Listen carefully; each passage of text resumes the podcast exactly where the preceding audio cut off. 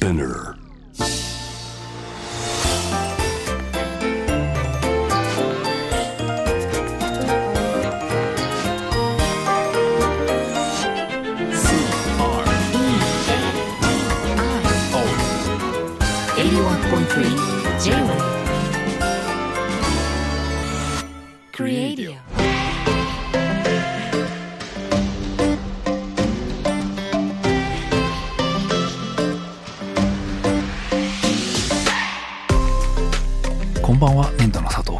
こんばんは、クリストモコです。デザインを音で楽しむ J-Web クリエイディオ。今夜もよろしくお願いいたします。えー一つ今日は紙粘土さんからのはい。メッセージからですね、素朴な質問ですがと、はい。えー番組をずっと聞いていて最近気になったんですが、はい大木さんは白シャツ、黒ズボン、はい。クリスさんはいろんな服をお召しになられていますが、うん髪型は意外と逆に感じます。クリスさんずっと同じ髪型、大木さんは髪型を変えているように感じます。美容院に行ってどうしてるんですか？いつものでみたいに言うのか美容師さんにお任せしちゃうのか。考えをお聞かせください。ああ、はいはいはいはい。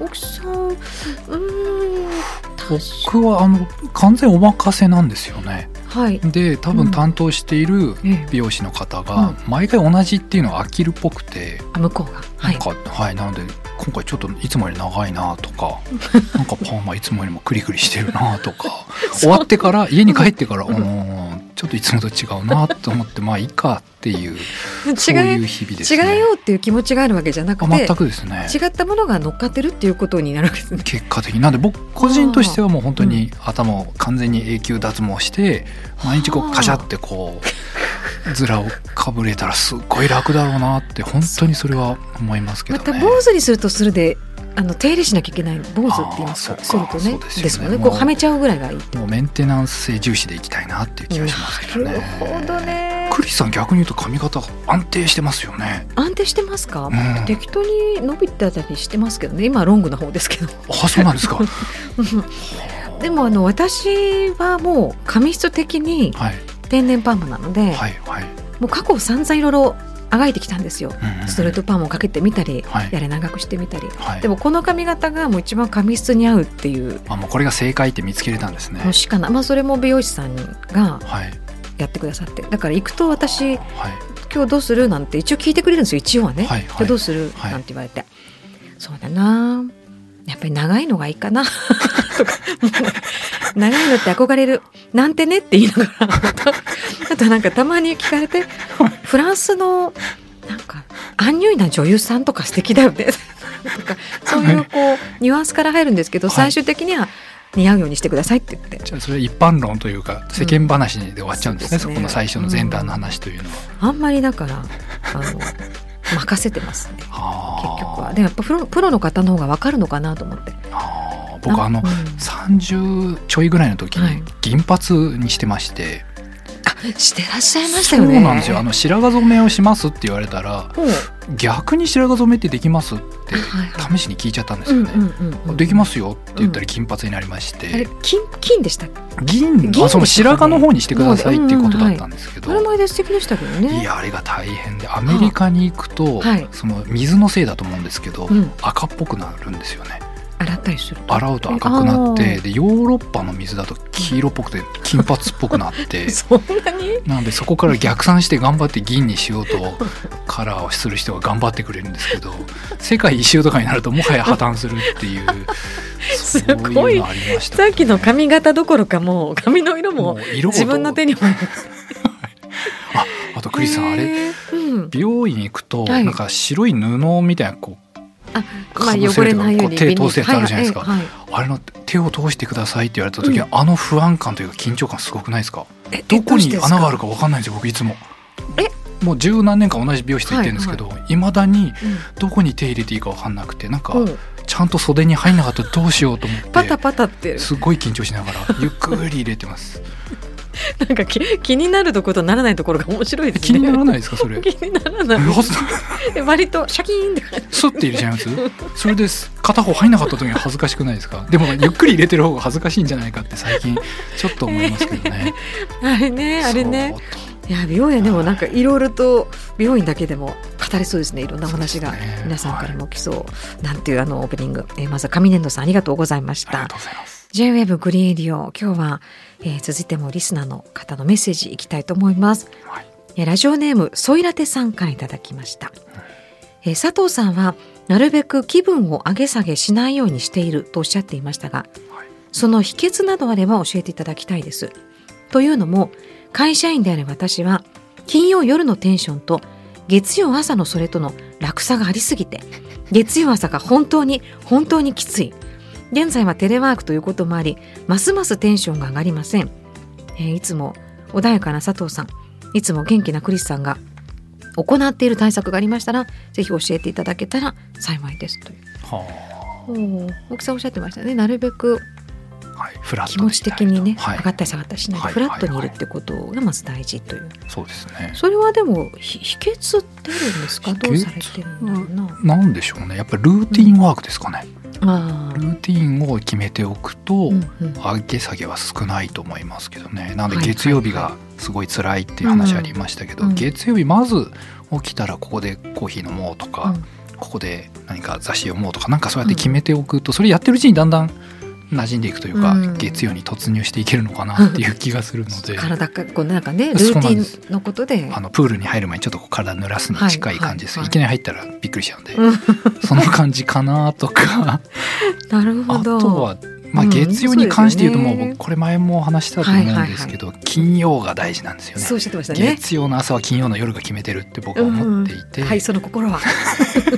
まさにでもそういうことだね。月曜日が大変そうだなっていう時はうん。日曜日を休まなくてはいけないので、もうはい金曜日からもその準備をし始めなきゃいけないと僕は思ってますね。はいだし月曜日は何かちょっと楽できるというかリラックスできそうだなっていう時は、土曜のその仕事をそのまま持ち込むというかテンショうんンそのまま持ち込んで場合によっては土曜日まではい霧のいいところまで動いてっていう風にしてずらしたりするのでうん。金曜の夜は必ず月曜のことを考えてますけどね。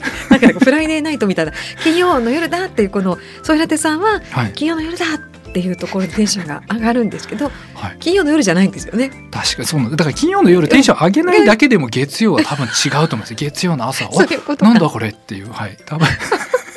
面白い。違うかな。私なんか、はい。うんあります？逆とじゃないけどはい。私は逆にあの逆か？あの同じようにっていうよりもいろんなことに知らないことに出会っていくのもまあ仕事柄もあるのかな、うんんん。そういうことではい。テンションを、はいテンションというかな。反応はどんどんすごくいろんなことにしていくの。体も気持ちもさせたいから。はいはい。それに耐えうる体を作るっていう。どういうことですか？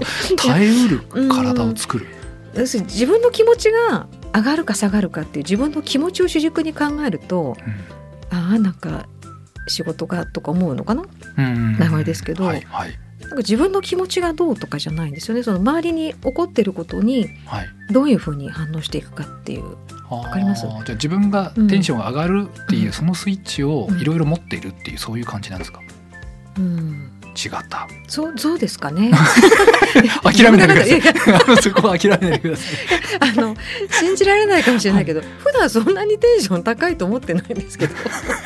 あそこだ。今も高くないか。平均値が高いでしょうねきっとねクリスさんの場合はでもなんかちょっとティンションがわかるんですけどね。テンションが下がりそうだなっていう時ってあります、テンションが下がるっていう意味がわからないんだよな。すごいないやいやそういう意味じゃなんかその上がるか上がらないかしかないみたいな。下がるみたいなのがないみたいなことなんですかね。うーん。え？聞いてなかった。もう矢印が、えー水平より上しか向かないみたいな。それが下に行くことはないのかなってそんいうなことはないそんなことはないですね。なんていうなんて言えばいいんだろうあのまあ自分のねご機嫌っていうか自分の調子って自分しか整えられないので、はいあんまりそういう意味では周りに期待してないっていう部分もあるんですよ。あーそうい気持ちの問題では。はいはい、うん。あでもクリエイターの話を聞くと、うん。やっぱりそのスランプであったりとか、うん。ちょっとテンション下がったりっていうのは、うん。23歩手前で気づくようにしてるっていう。そうあこれ、ね。このまんまいくとうん。ちょっと落ち込みそうだなってなったらすぐに撤退するっていうふうにおっしゃってた方が何人かいた印象はありますけどそれはなそのうん。なんか前触れをちゃんと分かるようになるっていうのがすごくプロとしては大事みたいなことはおっしゃってたかなっていうのとあと他の人はうんやっぱり体調とうん気持ちって連動しているから、うん。体調が良ければ必然的にモチベーションも上がるから、体調管理は必要以上にしてるみたいな人もいましたけどね。まあここのね病は気からじゃないけど気持ちがこうちゃんとなってると大丈夫かな。なんかその同期させる方がいいとか言いますよね。その頭が疲れてて体が元気だったりするとあんまり良くないから、ちょっと運動してうんはいはい。頭が疲れてる時は体も疲れるようにして頭が元気な時は体も元気にしてみたいに、はい。そこをあんまり分離させない方がうん。安定するとかっていうのも聞いたことありますけどね。これかあの考えね自分の体とのあれですよね。そうですよね。金曜の夜ってやっぱ思いたい部分はありますからでもそうじゃなくて月曜の朝を迎えるっていうのも確かにいいかもしれないもんね。そうですよね。ねぬるっとスルッとぬるっと月曜に入っていく。入っていくはい。気づいたら火曜だったよみたいな。そのぐらいの月曜スルーしちゃったよみたいなあれ？え？っていうそのそのぐらいな感じで潜り込んでいく1週間に入り込むみたいな面白い。なるほど。昔水泳でバサロとかありましたよね、バサロって何でバ。サロじゃないですよあの背泳ぎでずっと水に入ってるみたいな、へえ。えそれはどういう意味？あの月曜日をバサロでずっと潜ってる。ればいいって僕には思ったっていうなるほど。はいそれだってさ、そうなのかなはいどんな風にできるか。うん、いろいろ言われてわけわかんなくなるパターンでしたね 今のはすいませんって感じ。ねまあでも人間だもの。究極はね。ですねもう年度の佐藤貴さんとクリストモコでお届けしています J-WAVE クリエイティオですが、えー年度の最近のお仕事から一つはいはいかはい、はい、鍵ありましたね。鍵。鍵デザインしましたね、ドアの鍵ですね。はい。クリスさん絵絵描いてあるじゃないですか。見ないで。その鍵の絵いいですね。それグッズ候補になるんじゃないですか。やめてやめて。やめて。ダメですね。ちょっとあ違ったないやでもそれ僕大事だと思ってて、はい。すごくなんかデザインってうん。簡単に絵で描けるようなものって理想だなって思っていて、はいはいだから今クリさんに描いていただいてすごく嬉しいって思った半笑んですけど。いじゃないですか。まあ要はエルドアキーっていう名前なんですよね。そうなんですそうなんです。形が L の形をしてるんですあのアルファベットの L でっていうこと、なので通常は鍵ってあの握るところがまあ円形だったりはい四角だったりしていて、まあ、そこに穴が開いていて、うん。あのキーリングとかキーホルダーにこうかけれるようになってたりするんですけど、でその先端あの逆サイドの方に、うん。あの差し込む口があ口じゃない、その逆サイドに差し込む、まあ、鍵の部分ですよね、があったりするんですけれど、ずっと気になっていてあの形ってずっと変わっていないなっていうふうに思っていて。そうですね。本当にあれが正解なのかなっていうふうに思っていた中で、はい。あのミスターミニットの,、はい。あの社長とお話ししていて、鍵ってなかなかもう新しいもんないんだよねなんて話をされていて、あやっぱり新しいのってないのかなって思っていた時に、うん。ふとあの六角レンチっていうんですかあの家具とか組み立てる時に、あ L 字に曲がっってて、断面が六角形になってて薄っぺらいのですよね。そうですそうです。はい。棒状だったりしていて、あれってやっぱ L 字をしているのでテコの原理でうん少ない力で回せるようになっていて鍵も同じことなんじゃないかなってこう差し込んで回すっていう観点で言うと、はい。L 字をしててもいいのかなっていうふうに思っていて、でしかもそれをやることによってポケットの中とかにあるいはカバンの中で握った時にうん。どっち向きになってるかとかっていうのはすぐに分かる、うんうんうん。その天地がすぐに分かるなとあいうことで本当だ。はいそれであのできますかねっていう話をしていたら、意外とこれは製造も可能かもしれないということで、うん。今商品開発が進んでいるという、へー。そういうものですね。確かに暗がりとかで鍵穴に入れようとするとあ逆だったなってあそうですよよね。そういう時にもいいですね。うん。へえそっか確かに鍵ってあまり形がない。あ変わってない。そうなんですよね。なのでそういうもうあって当たり前というか形、うん。まあ、鍵ってこういうものだよねっていうものこそ何かデザインの力で何か新しい価値をこう与えれたらいいなというのは思っていたのです。ごい。最近気に入ってるプロジェクトの一つではありますね。いいです。じゃあこれは商品化になったらその自分の家の鍵もそのパターンで作れるかも？かもしれないですね。あんまり自分のことは考えてなかったんですけど、う はい、んそうですね。鍵ってでもあの引っ越したりするとまあ返さなきゃいけないとかあるけどいろんな鍵が引き出しになかないです？まあ案外いろいろありますよね。溜まってこれって何の鍵だっけとかありますそうね。何の鍵だったっけ？っありますね。ていうのがいっぱいあってはい。それなのに鍵をまた買っちゃうあ あの必要な鍵を買うっていうのもあるけどはい。必要じゃない鍵も私買うんですよ。必要じゃない鍵を買う。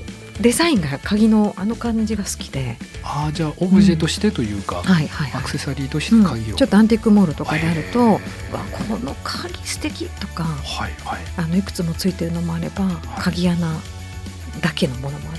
し開かないって。僕が中学生ぐらいの時うん。に父が、まあ、サラリーマンだったんですけど、はい。モスクワにうん。あの単身赴任で、はい。あの赴任してた時期があったんですけど、ほうほう東京に帰って自宅に帰ってきた時、うん。ゴトって音がしたんですよ玄関で、何かなと思ったら、はい。でっかい鍵が置いてあってあの、うん。なんていうんですか何 RPG とか何ですかあのゼルダの伝説とかマリオとか持ってそうな本当に、あの鍵が、しかもめちゃくちゃでかいのがゴトって置いてあって、うん、マンションの鍵だって言われてえ？ロシアすごいなって思った記憶が。え？何で？それ本当の鍵ですか？なんかチョコレートとかお土産のチョコレートじゃなくて。もう本当のはい。え？僕あのテレビゲームとかでしか見たことないようなあの鍵だっていう。すごい荷物になりますね。いやーよくこれを持ち歩いてるなって思った記憶ありますけどね。見たい。あのエルドワッキーと別なベクトルで見たい別のベクもう完全に別のベクトルですあね。あ面白いでもあのミラノうん。のオフィスとか借りてたりするんですけど、あれあそこも多分門の鍵とかになると結構な大きさですね、20センチぐらいあってガチャンガチャンって開けるような鍵があったりするのでヨーロッパだったりすると。ドア側が古いあ、まあ、そのあ仕組みが古いってことですよね。そうですね。そうなんでヨーロッパの方がまだいろんな鍵があるのかもしれないですよね現役で。そうか。アップデートされてるというけどフランスとかもあの鍵がどこにあるかわからなくてあのドアの中で。はいそれはあいのキーを入れるっていうガチャガチャではなくてはい、ロックがどこかにかかってるんですけど。はいはい。あのね。回す大体日本だと左に回すか右に回すかとか上か下かじゃないですか。はい。それが何だったかななんか引いてはい。なんか回してなんか左みたいな「分かるか!」っていう。金庫みたいですね ほとんど。はいでもはなんかあのちょっとフランス語をちょっと習ってた時ではい。もう初日だったから 間に合わないと思ってもう体当たりでドアにドアドンって当たってたらあの後ろから誰かが来て「はい。あ開かないな」って言われてでカチャカチャってやってくれたんですけど、は絶対に分かんないんですよ最初の人には。はあその操作が難しいってことですか、ですね。へー。ちょっとテンパりますよあのロヨーロッパのフランスのでも最近の鍵はもう電子錠になってたりとかあのピッてこうかざしたりとか、ね。もう通るだけで勝手に開いたりとか、はいはい。もうどんどん進化してるんで鍵っていうものもだんだんこの世の中からもう役目を終えたような存在かもしれないですけどね。かもうねん。でもエルドアキまあそうですね。そうそういうものこそむしろデザインによって新しい価値がとかってあるような気はしますけどね。ね。ちょっと気になった方はぜひエルドアキーで粘土で、あの引いてねあのホームページなどご覧いただきたいと思います。J-WEB クリエイディオ今夜もお別れの時間となりますがもう一つ、はい。はい。えー誠さんから、えー今回はお二人にどうしてもお聞きしたいことがあってラジオへ初メッセージ。おまたありがとうございます。嬉しいですね。それはカッコのことです。カッコカッコ閉じ。おおはい。鍵カッコまさに鍵。か鍵じゃない方かな？カッコあのなんて言えばいいんですか？ポヨンとしてるです。なんて言えばいいのなんて言えばいいんだろう。カクカクしてるポヨンえあなんね。はい。カッコ、えー書類などを作るとき全角で使うか半角で使うかすごく迷います。全角で使うとカッコの両サイドにスペースが空いてしまい見た目がいまいちに感じます。私としては半角が好みなのですが周りの人は全角を使う人が多いためそれに合わせて全角を使う時があります。その時はすごくモヤモヤしますお二人は何か文章を書くとき全角派ですか？それとも半角派ですか？ぜひご意見を聞かせていただけると幸いです。ラジオの初メッセージでカッコが半角か全角かというこれはなかなかですね。どっちですか、僕はうん。完全に半角派ですね。やっぱりあの Windows とあ Mac ー。昔あはい。の互換性が悪かったり、ファイル名で全角を使ったはいらすぐ化けたりしたので、はい、もう全角が怖くて怖くてもう何でもかんでも半角ですね。半角だと化けないんですか？化けにくいっていうはいその癖が残っていですねて、えクリスさんそういうのあります？私はまあどちらかというと日本語の場合は全角ですねまあ英語だと英語のだけどもなぜかっていうとはい。半角にすると少し下がりません？ああなるほど。ポヨンが。ポヨン。あの形がですね。はい、格好が。ポヨン。日本語で書いた時の漢字よりもはい。ちょっと下の方にウエイトがいくのが気になってしょうがないんですよ。なるほど。違うかな。なんかそれがでもそういう気持ち悪さとか気持ちよさとかってありますよね。僕で僕で言うとあれですね。カッコよりもあの鍵カッコがめちゃくちゃ好きで、あどっちですか？あの二重の鍵括弧ですか？それとも一重の鍵カッコはすっごい好き。なんかあれがあるだけでなんか一つこうフレームに額縁に入ってるようなはあなんかその文字だけがちょっとこうはい展展示台に載っているというかちょっと他より浮かび上がる感じがすごい好きで。鍵あ鍵括弧の方ですね。そうなんです。それによって文章が読みやすくなんじゃないかって勝手な妄想があって僕文章の中で鍵鍵括弧が多いんですよね。私このくの字型の鍵括弧それその同じ用語で使うかも。あくの字の方ですのねくですね。はいはいはい 鍵括弧だったらはい。私二重になってる鍵括弧大好物で。あれでもちょっと可愛いですよね。可愛いですよね。可愛いですね確かうにん。それでなんかちょっと優しいっていうかなんかだって急にそこだけ白の真ん中白ベタそう白抜きでし黒い。枠がついてるやつが突然出てきますもんね、はいそんなのいないですよね、ある。それに近いで言うとデコボコの感じぐらいですね僕の中。で可愛いで言うと。あ可愛いね。可愛いですよね。あれも急に縁がついてて白い面が出てきて可愛いって。もう一つ言っていいですか？はい。数字何使います？123あの例えば、あのお話したいことが 3, 三つありますなんていう時に、はいはいはい。1ドットってするかそれも全角でドットなのか。あスラッシュとかカッコとかいろいろありますよね、私はなんか丸1を使うの好きなんですよ。ああ僕あれも化けるので、化ける？はい結構あれ化ける印象があるので。へ僕1ポチですね。一ピリオドです。ねポチか。1ポチちょっとシュッとしてスタイリッシュに見えないですか？